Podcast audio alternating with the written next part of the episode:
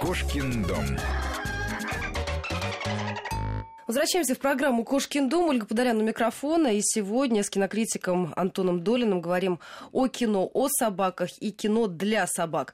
Мы уже говорили о том и о тех собак-артистах, которые в картинах снимались. Ой, а Я- можно я, прежде чем Да. мы продолжим, я хочу просто еще раз сказать, что этот показ для собак, он прошел уже фильма э, «Собачье сердце» э, Лори Андерсон. Да, кстати говоря, важный еще момент, что фильм никакого отношения не имеет к повести Михаила Афанасьевича Булгакова или к фильму Владимира Бортко, вовсе не является его ремейком. Это картина, ну, которая просто, можно сказать, случайно такое название, это совпадение.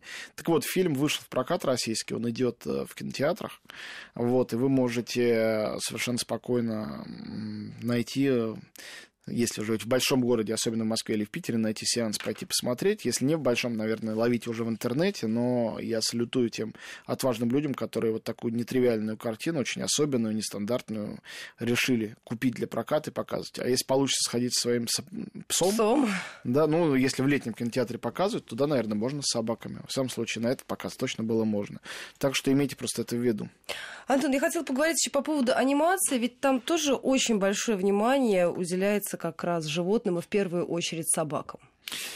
Да уж, э, мультфильмы о собаках это отдельная, э, отдельная огромная, э, значит, э, категория. Вот, я даже не знаю, с кого тут, собственно, начинать. Может быть, со Скуби-Ду.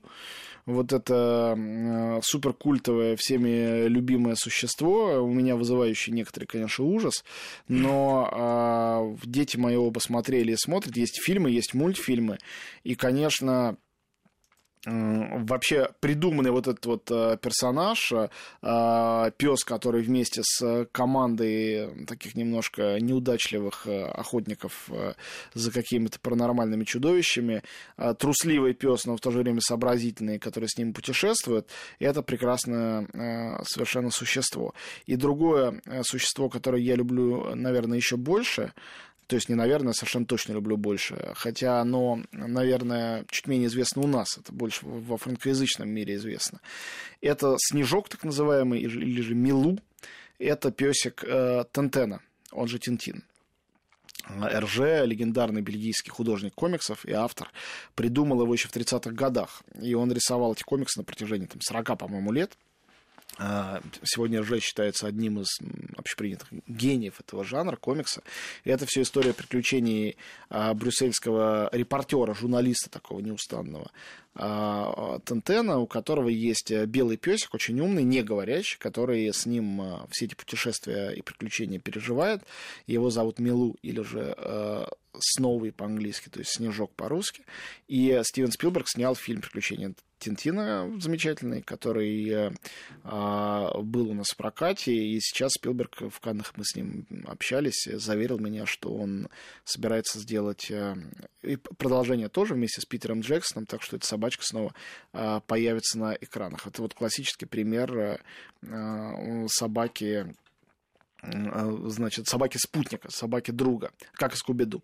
Э, Третий такой пример, э, да, Скуби-Ду это американское существо, э, Снежок это бельгийское или Французское. версиям, французское существо.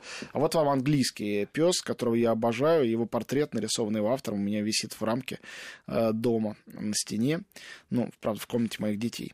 Э, Это Громит. Уоллес и Громит – это совершенно потрясающее создание британского аниматора а, Ника Парка, а, гениального совершенно человека, который, э, э, начиная с мультфильма «Пикник на Луне», э, сделал, сделал значит, э, четыре короткометражных э, мультфильма про приключения Уоллеса и Громита, один полный метр, «Проклятие кролика-оборотня», который получил Оскара. Вот, э, три короткометраж... четыре короткометражных э, снимались, начиная с 89 года. Это пластилиновые мультфильмы об изобретателе э, Уоллесе. Он такой чудаковатый, очень любит крекеры с сыром и совершенно аутично живет в своем особняке. И рядом с ним существует пес Громит. Что мы знаем про Громита? Это главное, то, что, во-первых, он вообще не говорит, собственно, у этого существа практически нет рта.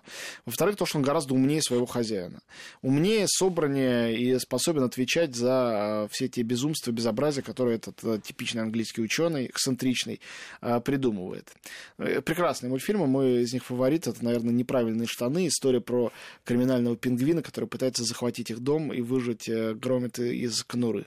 Судя по твоему удивленному лицу, ты никогда этого нет, не видела. Нет. Ну, пропустила что-то совершенно гениальное. Ну, значит, и будет повод это все догнать. Антон, а если посмотреть на советскую анимацию, то у нас же тоже огромное Ой, количество. Гигантское количество. Это и жил был пес с этими знаменитыми выражениями. Ты знаешь, э, да, жил был пес. Э, это, конечно, э, шедевр Эдуарда Назарова, где пса озвучивал Георгий Бурков. Я до сих пор считаю, что это одна из лучших его ролей. И Армен Джигарханян замечательно озвучивал хриплого волка.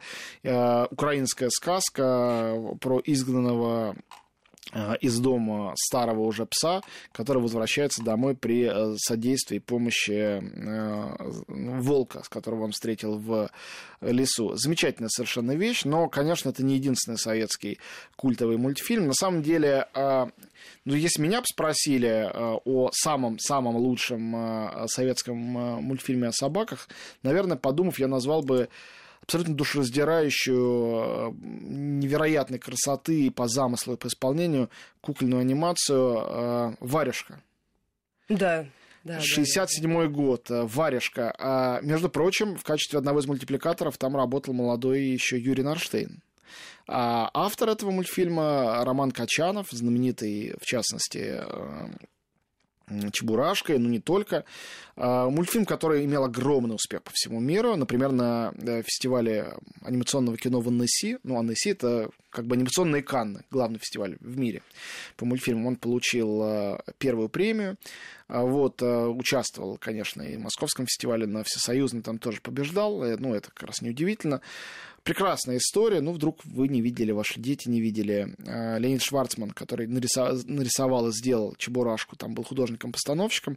Это история э, девочки, которая мечтает о собаке, и э, у которой э, ее варежка, на которой распустилась нитка, превращается в маленького щенка.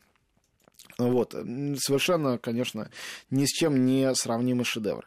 Какие еще э, советские мультфильмы можно назвать? Ну, мне кажется, что нельзя забыть э, о э, шедевральном мультфильме Ефима Гамбурга, тоже человека в своем роде гениального, э, Пес в сапогах, который сделан по мотивам трех мушкетеров. Это 20-минутная, 20-минутный мюзикл. Крис Кельме был один из авторов, а пел там главную э, партию, э, главную роль э, совершенно замечательный Николай Караченцев Морозов, э, самого пса. Это история Д'Артаньяна, соответственно, и трех мушкетеров. Участвовали там и Василий Ливанов, и Лев Дуров, и Валентин Гафт, и да, Александр в первую Ширвин. очередь вспоминаются именно голоса, потом ты уже вспоминаешь, как выглядели сами собаки. Ну, там прекрасная и музыка, и замечательное исполнение этого всего. Э, мне кажется, это в своем, в своем роде, конечно, шедевр. Вот. Э, ну и, конечно, все советские дети смотрели польский мультфильм про пса Рекса, сериал э, Лихослава Маршалика, который э, был впервые сделан в 1977 году, показывали в передачах «Спокой... «Спокойной ночи, малыши», не только там, но это только часть, конечно. Есть и «Трое из Простоквашина», «Каникулы в Простоквашино», «Зима в Простоквашино», конечно, «Шарик» из этой трилогии, абсолютно гениальный пес, озвученный, опять же, Львом Дуровым. Безусловно, есть мультфильм по гениальной повести Юрия Коваля, сделанный Владимиром Поповым, «Приключения Васи Куролесова», тоже совершенно замечательной собачкой, такой советский детектив.